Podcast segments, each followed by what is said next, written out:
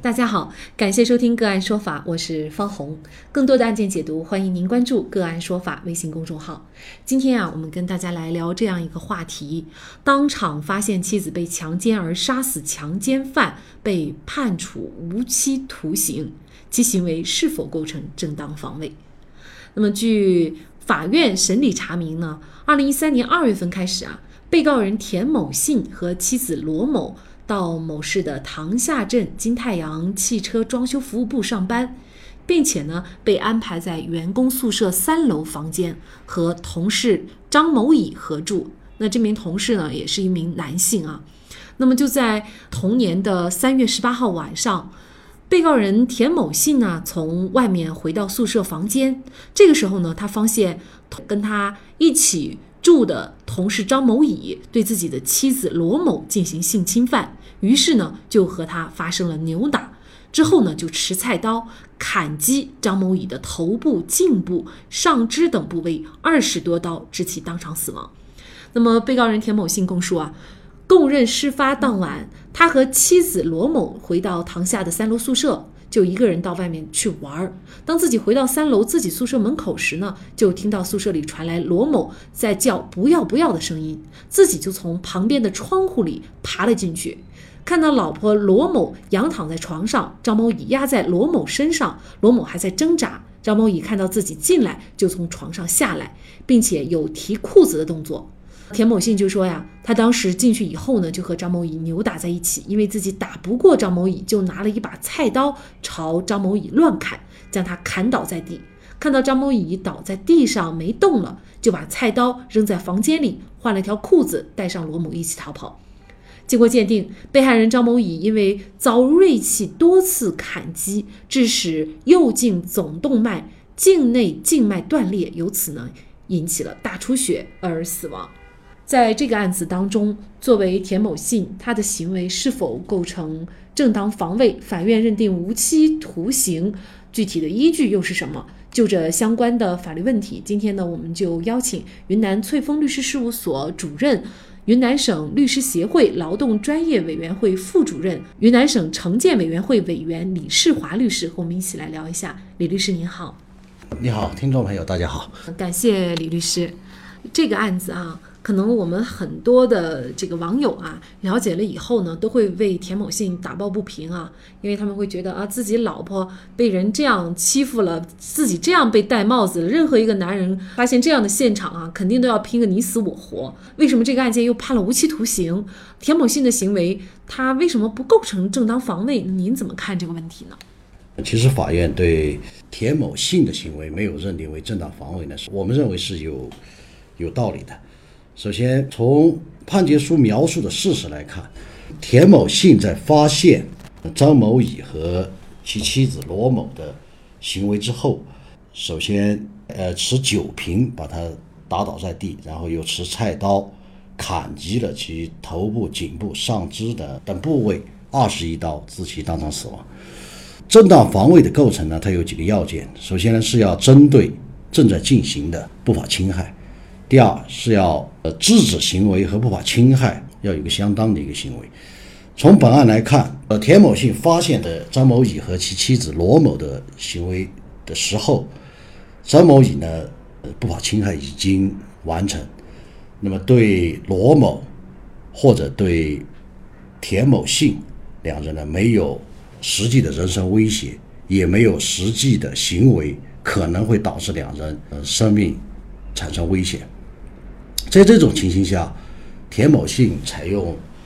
菜刀砍击其颈部、头部二十一刀的行为呢，是明显的没有针对正在进行的不法侵害来进行防卫。如果说在本案当中存在强奸行为的话，那么其实这个不法侵害已经完成了。曾经陈述过说，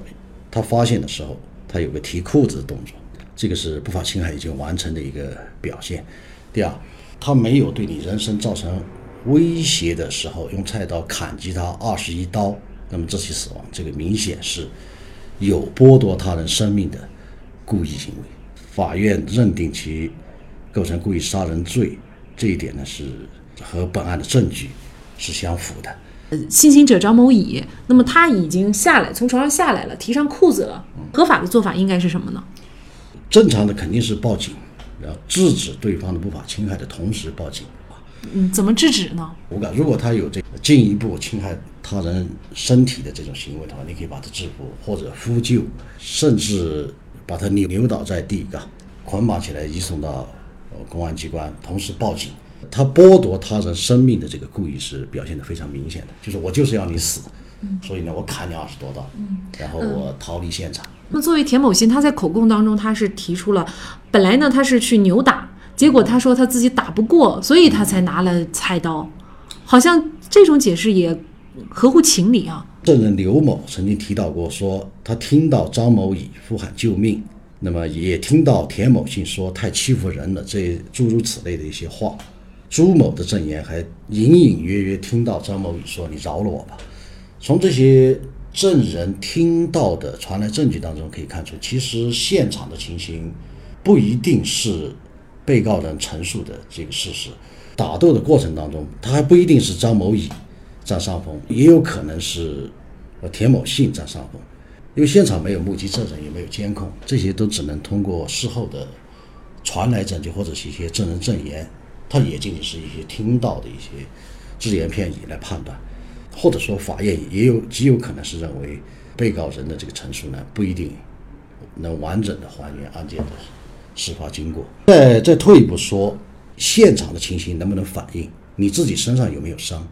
如果我们看到现场仅仅只有被害人的血迹，被告人身上是没有任何伤，哪怕是搏斗的痕迹都没有的话，至少可以认定被告人在这一段上的陈述不是很真实的，或者不是很完整的。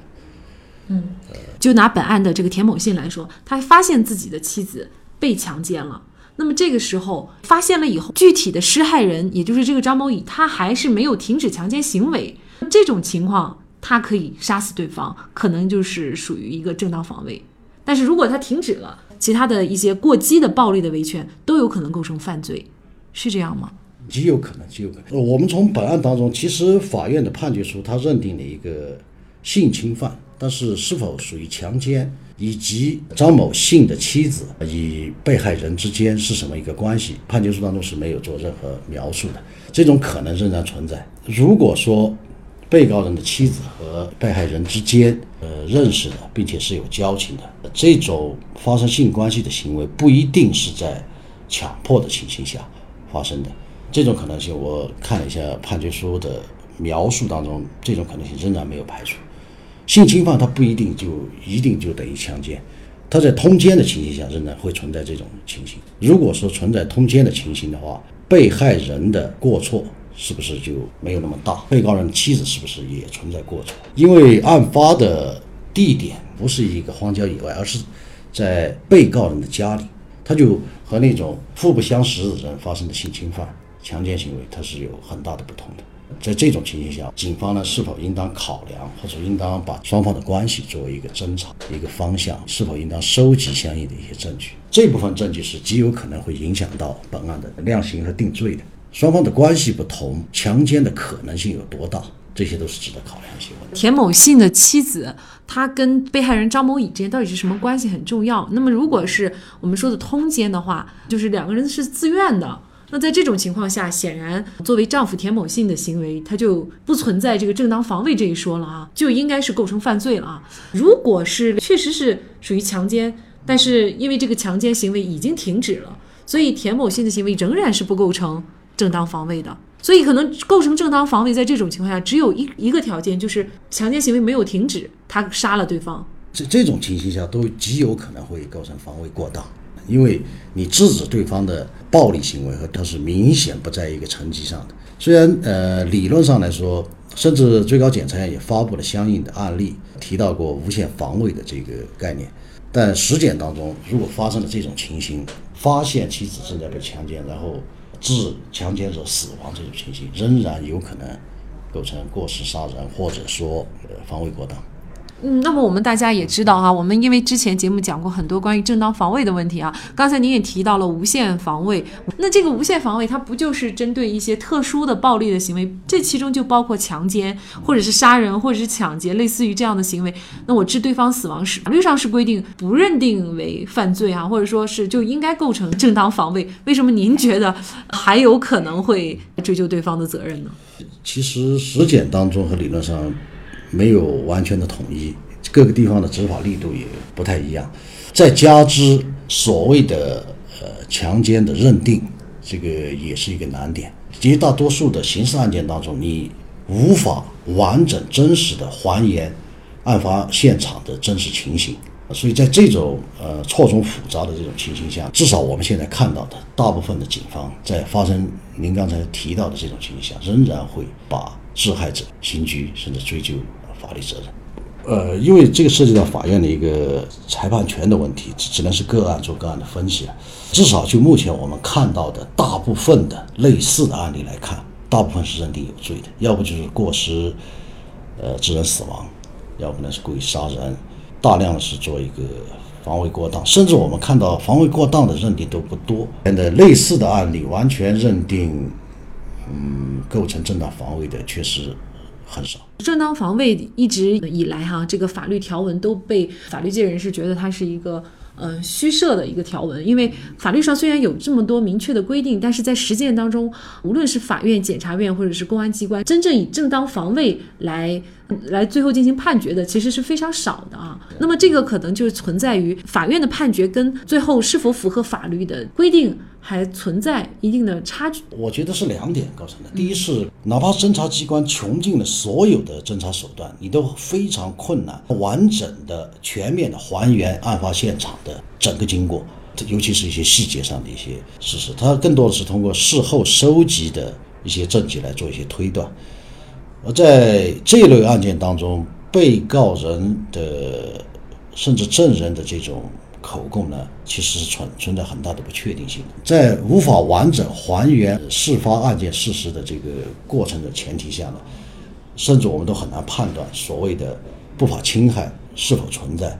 进行到了一个什么一个层级。呃，因为我关注到有大量这种案子，就是在这个细节上，就事发经过这个细节上，也存在很大的层级。有无数个版本，甚至可能证人之间的这种说法都很难完全一一对应。其实我倒不觉得这完全是法院没有严格按照正当防卫的这种法条来呃进行判决的。很多时候，我觉得法官可能是在考量，或者说侦查机关他是在考量，在我们无法完整再现案件现场的时候，是不是我们应当做一些慎重的一些考量？因为你如果说。呃，轻率的认定了他正当防卫成立啊。呃，如果这种案子是个错案的话，那以以后又有些新的证据来推翻，这个就非常麻烦。呃，不仅仅是一个错案的一个后果，它会导致说社会舆论的一个导向，说我只要把这个人，嗯，找一个没有监控、没有可能人看到的地方把他弄死，就是我一个人说了算。当这个导向呢，就直接决定了你在案件证据的收集和。法院裁判当中对证据认定的一个标准的不同。如果我们说我们鼓励的是民众对这个不法侵害的一个反抗，哪怕你过激了，哪怕你过当了，只要他这个事实存在，我们都应当支持和鼓励。如果是这种价值取向的话，我们就应当在这类案件当中对正当防卫的认定，呃，持一个宽松的一个态度。如果我们说不管你是有什么原因，你都不能损害他人的生命健康和财产安全。如果是这种价值取向的话，那么在就现在这个，他对正当防卫的要求非常的严格。嗯，关键点就在于这个不法侵害的事实到底存不存在，以及他这个不法侵害的强度是一个什么样的程度，这个认定是非常难的哈。呃，包括这个案件，可能他对这个不法侵害到底存不存在。在存在问题的时候，那我应该是倾向于认定是正当防卫呢，还是防卫过当，甚至没有防卫的性质？那这个是看价值导向吗？其实我们刚才说到的是深层次的原因，是一个价值取向的问题。如果我们是要鼓励的话，那对正当防卫的认定应该政绩上的要求，或者对防卫程度的要求应该从宽。如果说我们不鼓励的话，他就应该从严。嗯，现在是后一种，至少目前来看，他是不鼓励的。刚才您提到的说，如果妻子被强奸了，应该怎么办？这这这个就个人个人的答案了。呃，有血性的人肯定是会去拼命的。那我们也看到历史书上、甚至电影上、电视上，甚至现实当中，我们也看到他不拼命的也很多。